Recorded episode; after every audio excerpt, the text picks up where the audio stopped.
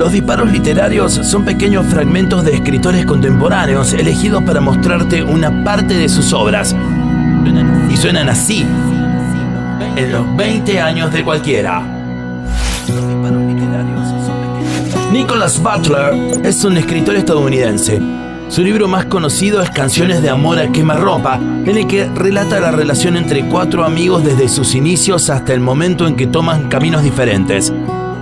Henry se quedó en su pueblo y se casó con su primera novia. Ronnie se convirtió en un vaquero de rodeo, Kip en agente de bolsa y Lee es una estrella de rock.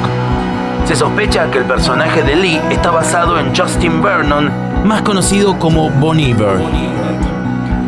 Desde Canciones de Amor a Quemarropa, escuchamos los siguientes fragmentos en la voz de Pablo Durio.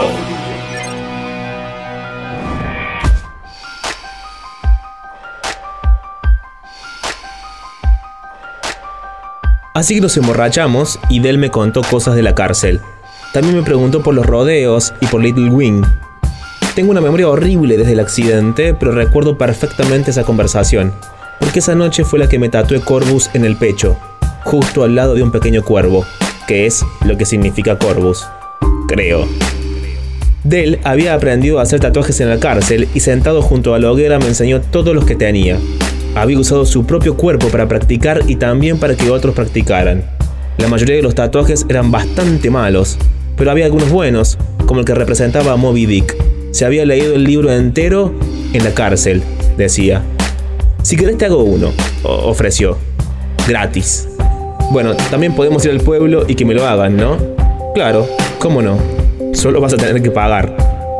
Del me sentó en su nueva mesa de cocina y me afeitó los brazos, los cuatro pelos que tenía en el pecho y un poco por encima del corazón, con una maquinilla Bic de color amarillo, de eso me acuerdo, y después desinfectó la zona con un poco de vodka y un pañuelo. Bueno, ¿qué querés? La palabra Corvus. ¿Quién es? ¿Una chica? No, un amigo. ¿Querés tatuarte el nombre de un tipo en el pecho? ¿Qué pasó? ¿Se murió? Es mi amigo y será famoso. Ya vas a ver, dentro de poco ya no seré el único que lo lleve.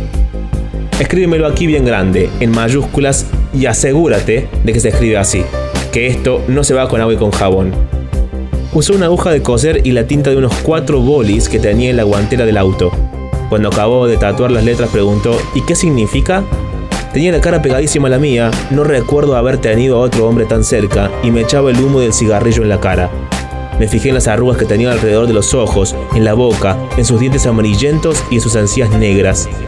Creo que significa cuervo. Por lo menos eso es lo que hay en todas sus camisetas. Cuervos. ¿Quieres que te haga un cuervo al lado? Creo que me saldría un cuervo bastante presentable. ¿Dibujaste uno alguna vez? Me miró. Ok, dije. Pero mejor me tomo otra cerveza antes. Buena idea. Tráeme una cerveza a mí también.